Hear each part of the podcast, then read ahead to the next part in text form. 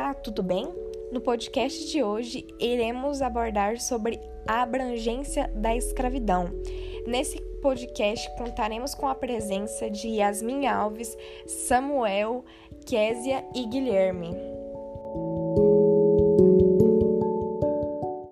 É, bom dia, meu nome é Guilherme. A escravização de pessoas era uma realidade tão antiga, mas tão antiga, que praticamente todos os povos conviveram ou ainda convive com alguma forma de cativeiros de seres humanos, sendo elas abuso de trabalho, essas coisas.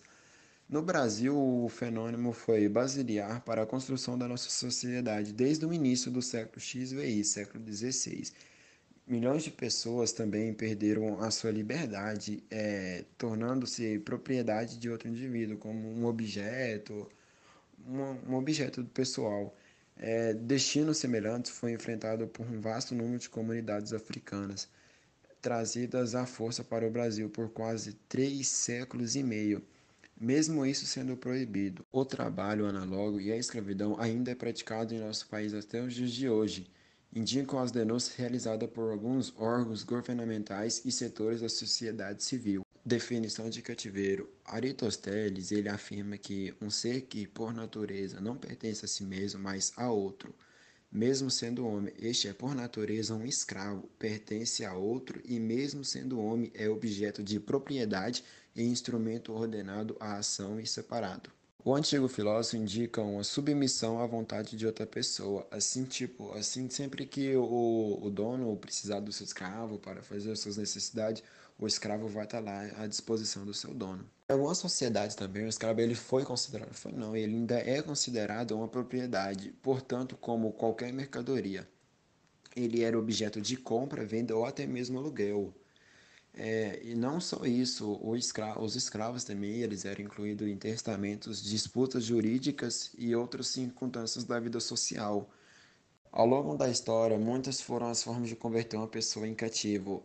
Entre elas, as mais frequentes era a captura por guerra e sequestro.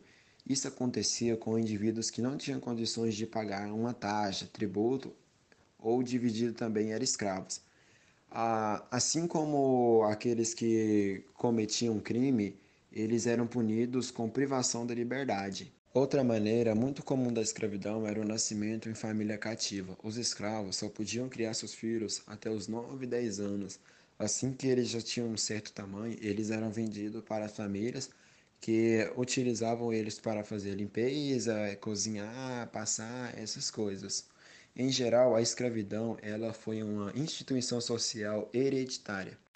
Bom, meu nome é Samuel e no Brasil, o uso sistemático de mão de obra cativa iniciou-se com o processo de colonização europeia. É, isso se deu conta porque os o, as colônias que existiam no Brasil era colônia de exploração, não de povoamento.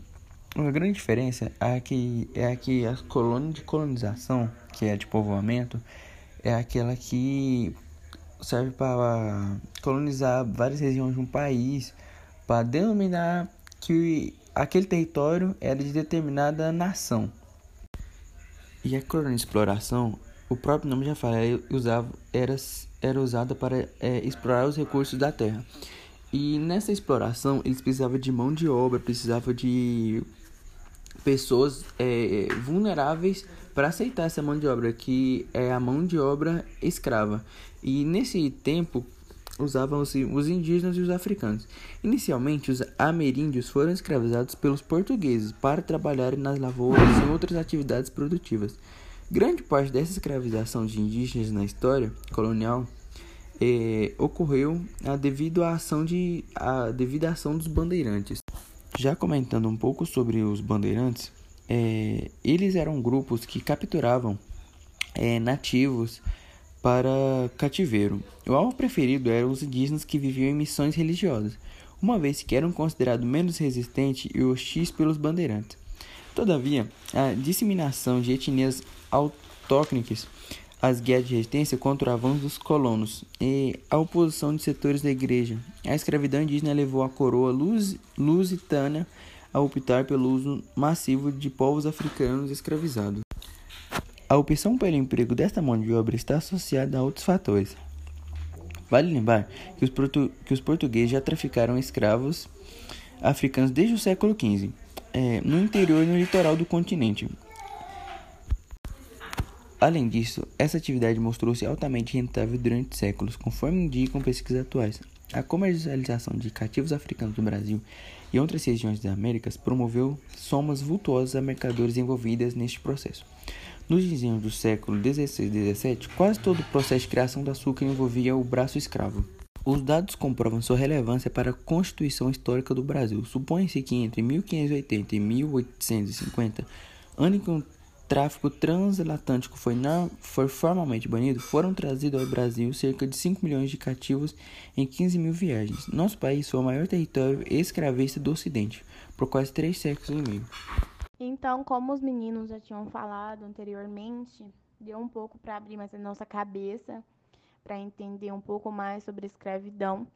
Eu vou falar nos dias atuais, né, a partir de agora, né, que são as situações análogas que acontecem realmente nos dias de hoje. Muita gente, né, acredita que não tem, pois realmente tem e é um absurdo, né, mas é nos mínimos detalhes que hoje tem, mas hoje a forma é um pouco mais escondida, vamos dizer assim, né?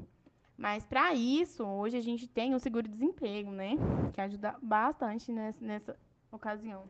Então, para todos os trabalhadores resgatados dessas condições análogas, né, as de escravo terão direito ao seguro-desemprego, como eu tinha falado anteriormente, né, independente de qual autoridade pública tenha feito o resgate. A decisão da Justiça Federal, né, que decidiu essa, essa nova lei aí, que foi concebida em 2017, né? A União só pegava benefícios de fiscalização, né? Se tivesse sido feita por um fiscal do trabalho, até então, né? Porque aí essa nova lei da União é, entendia que os benefícios deveriam ser pagos apenas nos casos que o flagrante tivesse sido efetuado por auditor fiscal, né, do trabalho. E a determinação vale para todo o território nacional, né? Do ministério, seja ele qual for, né? E o nosso podcast termina por aqui. Muito obrigado por tirarem esse tempinho, né, para nos ouvir aqui. E espero que vocês tenham aprendido um pouquinho sobre a escravidão de vários períodos, né? E a gente quis colocar períodos atuais e períodos mais antigos, que eu acho que os períodos antigos a gente já escuta bastante aí em livros didáticos de história. Muito obrigado e até mais.